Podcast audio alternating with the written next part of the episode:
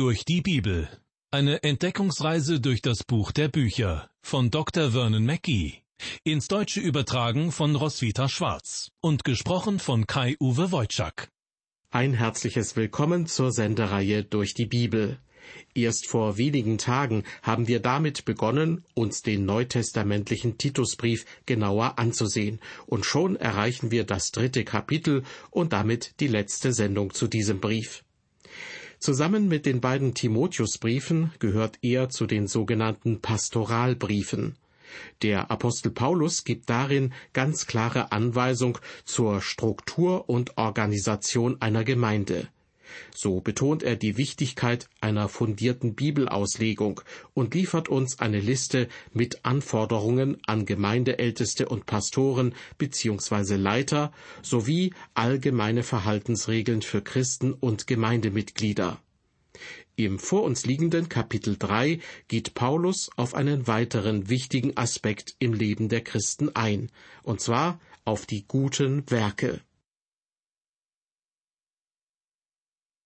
Der Titusbrief malt uns vor Augen, wie Gott sich eine christliche Gemeinde vorstellt. Im ersten Kapitel haben wir erfahren, dass eine Gemeinde strukturiert aufgebaut sein soll. Im zweiten Kapitel wurde betont, dass die Gemeinde fest in der Lehre stehen soll, also ein fundiertes Bibelverständnis braucht. Und im dritten Kapitel erfahren wir, dass Gott sich von der Gemeinde wünscht, dass sie gute Werke vollbringt.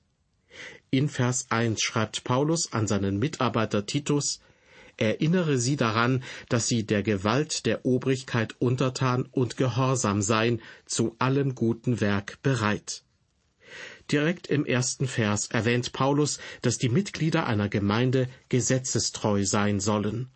Ein Christ muss sich an die Gesetze des Landes, in dem er lebt, halten, außer die Gesetze stehen im Widerspruch zu seiner Beziehung zu Gott und seinen Pflichten Gott gegenüber. Ich weiß noch, wie es mich beschämt hat, dass ich als Referent bei einer Kurzbibelschule in einer Großstadt immer wieder übers Mikrofon ansagen musste, dass jemand im Halteverbot geparkt hatte. Manche parkten direkt vor einer Ausfahrt, so dass die Anwohner nicht hinausfahren konnten. Damit verstieß die betreffende Person, die meinen Kurs besuchte, gegen die Straßenverkehrsordnung. Mir war das peinlich, den Anwohnern in der Nachbarschaft gegenüber. Doch einigen von den Übeltätern schien das völlig egal zu sein. Dabei können wir schon bei solchen alltäglichen Kleinigkeiten unter Beweis stellen, dass wir als Christen bereit sind, uns den Gesetzen der Obrigkeit unterzuordnen. Viel interessanter ist natürlich die Frage, was ein Christ tun soll, wenn die Gesetze eines Landes im Widerspruch stehen zu seinem Glauben an Gott. Als es in Deutschland noch eine Wehrpflicht gab, mussten junge Männer sich beispielsweise entscheiden, ob sie zur Bundeswehr gehen, obwohl ihre persönliche Überzeugung als Christ dagegen sprach. Zum Glück gab es die Möglichkeit, aus Gewissensgründen den Dienst an der Waffe zu verweigern und stattdessen einen Zivildienst zu verrichten. Ich glaube, dass es zum Teil großen Mut braucht, zu sagen, ja, ich möchte meinem Land dienen, aber das Tragen einer Waffe verstößt gegen meine persönliche Überzeugung. Besonders in Ländern wie den USA, wo Soldaten hoch angesehen sind und eine solche Entscheidung oft soziale Konsequenzen hat, zeugt diese Aussage von innerer Größe. Den Männern, die eine solche Entscheidung treffen, gebührt dafür Respekt, Anerkennung, Verständnis und Sympathie. Auf der anderen Seite gab es aber auch junge Männer, die fortgelaufen und untergetaucht sind, um nicht einberufen zu werden, und das nicht aus religiöser Überzeugung. Aus der Sicht des Staates handelte es sich in solchen Fällen um fehlende Loyalität gegenüber dem Staat. Die Männer haben sich ihrer Verantwortung entzogen und wurden deshalb bestraft. Es ist nun einmal so, wir alle unterliegen den Gesetzen der Regierung unseres Heimatlandes. Christliche Kirchen und Gemeinden sollten genau dieses Verständnis lehren und ihren Mitgliedern sagen, dass sie Gesetze nicht brechen dürfen. Sie sind dabei aber nicht den machthabenden Politikern zum Gehorsam verpflichtet, sondern der Regierung, die sie repräsentieren. Liebe Hörer, auch wenn Sie sich über die Art und Weise ärgern, mit der zum Beispiel ein Polizist Sie über eine Ordnungswidrigkeit informiert, Sie sollten seine Uniform und damit seine Funktion als Gesetzeshüter respektieren. Er steht für eine Institution unserer Gesellschaft, die uns und unseren Besitz beschützt. Der erste Vers in Kapitel 3 des Titusbriefes wirft außerdem die Frage auf, ob ein Christ in die Politik gehen sollte oder nicht. Ich glaube, dass ein Christ als Person die freie Entscheidung hat, ob er das möchte oder nicht. Aber ich meine, dass sich eine christliche Kirche und die einzelnen Gemeinden aus der Politik raushalten sollten. Wenn der Geist Gottes heute eine große Erweckung veranlassen sollte, dann würden vermutlich eine ganze Reihe von Christen den Wunsch verspüren, für das eine oder andere politische Amt zu kandidieren. Einfach aus dem Wunsch heraus, die Politik positiv beeinflussen zu können. Ein gutes Beispiel aus der Vergangenheit ist die methodistische Bewegung in England gewesen. Der Erweckungsprediger John Wesley versuchte nie, den König von England oder die anglikanische Kirche auf den rechten Weg zu leiten. Aber er machte sich auf und predigte das Wort Gottes. Menschen bekehrten sich, darunter William Wilberforce, der große Gegner der Sklaverei, und viele Männer, die vorher spielsüchtig und alkoholabhängig waren und sich nie um Menschen in Armut kümmerten. Doch das änderte sich, als sie zum Glauben kamen. Diese Männer riefen eine große Arbeiterbewegung ins Leben, die in England mit der sogenannten Wesleyanischen Erweckung einherging. Diese Arbeiterbewegung brachte ihrerseits die Bewegung gegen Kinderarbeit und für Arbeitsschutz hervor. Liebe Hörer, wir brauchen Menschen, die in die Politik gehen und soziale Projekte starten. Aber die Gemeinde als Organisation ist meines Erachtens nicht dazu aufgerufen, sich politisch zu engagieren. Zurück zu unserem Bibeltext. Im letzten Teil von Vers 1 betont Paulus, dass eine Gemeinde ihre Mitglieder dazu aufrufen soll, zu allem guten Werk bereit zu sein. Das heißt, sie sollen sich eifrig darum bemühen, gute Werke zu tun. Bitte behalten Sie diesen Satz im Hinterkopf für den Rest dieser Sendung. In Vers 2 setzt Paulus diesen Satz mit einer Ermahnung fort. Sie sollen niemanden verleumden, nicht streiten, gütig sein, alle Sanftmut beweisen gegen alle Menschen. Die Bedeutung dieser Worte ist eindeutig. Wir sollen nicht schlecht über Menschen reden und keine Gerüchte verbreiten. Wir alle kennen den Satz Glaube nicht alles, was du hörst. Paulus sagt hier aber sinngemäß Wiederhole nicht alles, was du hörst. Oft werden negative Dinge weitererzählt, ohne dass es auch nur den Hauch eines Beweises dafür gibt.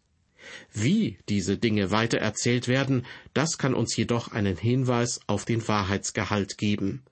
Nicht umsonst sagt man schon zu Kindern, wer flüstert, der lügt. Was hinter vorgehaltener Hand über andere Leute gesagt wird, ist nur selten wahr. Hat eine Gemeinde jedoch handfeste Beweise dafür, dass ein Gemeindemitglied in unrechte Dinge verwickelt ist, sollte diese Person offen benannt werden. Sie erinnern sich vielleicht, dass auch der Apostel Paulus Männer erwähnt hat, die böse Dinge taten. Sie werden in seinen Briefen namentlich genannt. Phygelus und Hermogenes, Hymenäus und Philetus und der Kupferschmied Alexander. Paulus berichtet außerdem davon, dass Demas ihn verlassen hatte, weil er die Welt zu sehr liebte. In unserem Bibeltext aus dem Titusbrief kommen wir nun zu Vers 3. Paulus schreibt, denn auch wir waren früher unverständig, ungehorsam, gingen in die Irre, waren mancherlei Begierden und Gelüsten dienstbar und lebten in Bosheit und Neid, waren verhasst und hassten uns untereinander. In diesem Vers beschreibt Paulus Menschen, die nicht errettet sind, und damit beschreibt er auch sie und mich, bevor wir zum Glauben kamen. Manche der genannten Eigenschaften findet man bei Mitmenschen, die keine Christen sind, in Firmen und ihren Chefetagen, aber unglücklicherweise auch in Kirchen und Gemeinden. Nächstenliebe wird vorgetäuscht, aber darunter findet man Neid, Hass und üble Nachrede. Manche Gemeinden bestehen aus Klicken und Grüppchen. Nach außen hin prahlen sie, aber wie fest stehen sie im Glauben? Alles das, daran gibt es nichts zu beschönigen, ist eine Schande für das Reich Gottes. Beachten Sie vor allem, Paulus beschreibt hier in Vers 3 Menschen, die nicht errettet sind. Das heißt doch, diese Beschreibung darf auf Sie und mich und auf andere Christen nicht zutreffen. Ich lese weiter ab Vers 4. Paulus schreibt, als aber erschien die Freundlichkeit und Menschenliebe Gottes, unseres Heilands, machte er uns selig, nicht um der Werke der Gerechtigkeit willen, die wir getan hatten, sondern nach seiner Barmherzigkeit, durch das Bad der Wiedergeburt und Erneuerung im Heiligen Geist. Im Kontrast zu den negativen Verhaltensweisen gottloser Menschen, die Paulus in Vers 3 genannt hat, betont er nun in den Versen 4 und 5, dass unsere Werke und unser Verhalten trotzdem keinen Einfluss auf unsere Errettung haben. Es ist wichtig, dass wir das verstehen. Christ zu werden heißt nicht, einfach nur ein neues Kapitel aufzuschlagen. Meist merkt man schnell, dass im neuen Kapitel der gleiche Text steht wie im alten Kapitel. Einfach nur gute Vorsätze zu treffen, das macht sie nicht zu einem Christen. Und sie werden auch nicht errettet, weil sie so viele gute Dinge tun oder getan haben, sondern nach seiner Barmherzigkeit hat er uns errettet, schreibt Paulus. Weil Christus für uns starb und die Schuld unserer Sünden bezahlte, erweist Gott uns seine Gnade. Nach seiner Barmherzigkeit hat er uns errettet. Und, so lesen wir im Epheserbrief, er ist reich an Barmherzigkeit. Das heißt, Gott hat so viel davon zu geben. Liebe Hörer, egal wer Sie sind, er kann Sie heute erretten, weil Christus für Sie gestorben ist. Er bezahlte die Schuld und machte sie damit gerecht, so wie er gerecht ist. Und wie tat er das? Durch das Bad der Wiedergeburt, schreibt Paulus. Er spielt damit auf das große Becken an, das zur Zeit des Alten Testaments in der Stiftshütte und später im Hof des Tempels stand und in dem sich die Priester waschen mussten, bevor sie das Allerheiligste betraten. Über das Bad der Wiedergeburt spricht Jesus bereits im Johannesevangelium. In Kapitel 3, Vers 5 heißt es dort, es sei denn, dass jemand geboren werde aus Wasser und Geist, so kann er nicht in das Reich Gottes kommen. Das Wasser steht für das Wort Gottes, denn die Bibel kann einen Menschen reinwaschen und heiligen. Ja, wir sind rein gewaschen durch das Wort Gottes. Der Heilige Geist nutzt das Wort Gottes. Deshalb sagt Jesus, geboren aus Wasser und Geist. Auf diese Art und Weise sind wir wiedergeboren. In uns hat eine Erneuerung im Heiligen Geist stattgefunden. Gott hat uns neu gemacht. Weiter lesen wir über den Heiligen Geist im Titusbrief Kapitel 3 Vers 6, den er über uns reichlich ausgegossen hat durch Jesus Christus, unseren Heiland. Liebe Hörer, den Begriff reichlich sollten wir an dieser Stelle nicht übersehen. Ist Ihnen bereits aufgefallen, dass Gott alles im Überfluss gibt? Er kann so viel mehr tun als das, worum wir ihn bitten. Vers 7 damit wir, durch dessen Gnade gerecht geworden, Erben des ewigen Lebens würden nach unserer Hoffnung.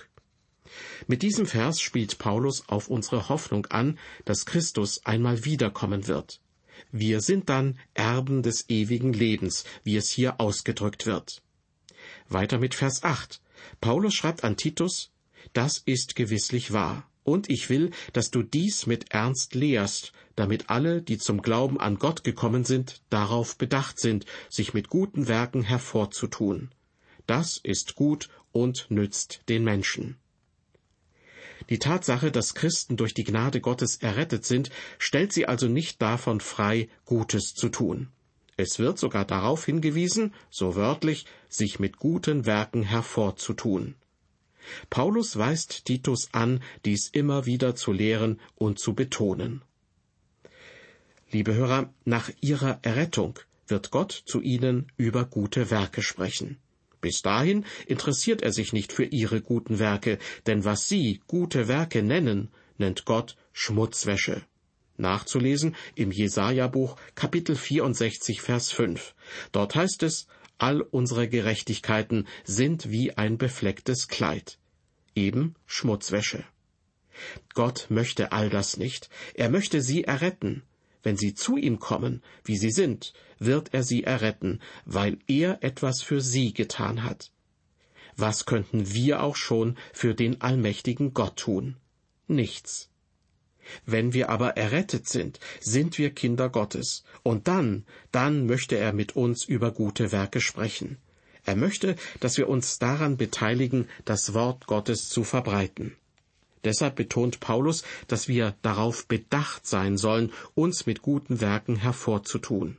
Wir sollen darüber nachsinnen und überlegen, wie wir Gutes in Gottes Sinne tun können.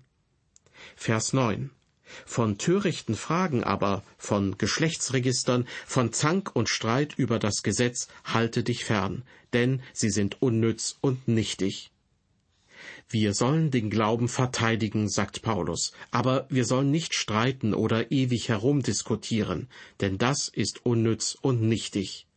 Streit und Diskussionen führen niemanden zu Jesus. Christen können jemanden intellektuell niedermachen mit ihren Argumenten, aber das wird sein Herz nicht berühren und ihn nicht für Christus gewinnen.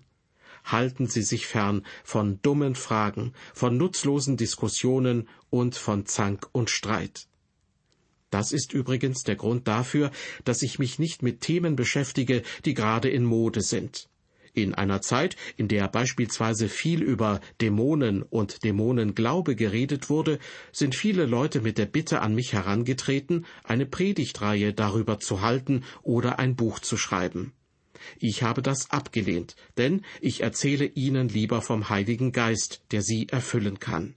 Wenn er in Ihrem Herzen wohnt, hat kein Dämon jemals Macht über Sie.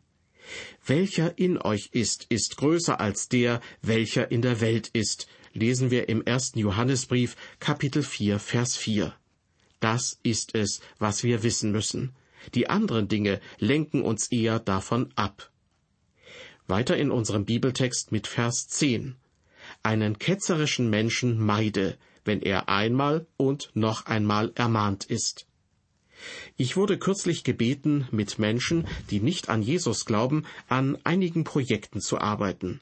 Ich habe abgelehnt, weil von mir verlangt wurde, dass ich mich auf ihre Vorstellungen einlasse. Das möchte ich aber nicht, weil ich mich an das Wort Gottes gebunden weiß. In diesem konkreten Fall, so hatte ich den Eindruck, war eine klare Distanzierung notwendig. Vers 11. Und wisse, dass ein solcher, gemeint ist ein solcher Mensch, ganz verkehrt ist und sündigt und sich selbst damit das Urteil spricht. In diesem Vers geht Paulus noch einmal genauer darauf ein, was er mit den ketzerischen Menschen im Vers davor meint. Es sind Menschen, die sich von der Wahrheit abgewandt haben und die bewusst sündigen und falsche Dinge tun. Weiter ab Vers 12.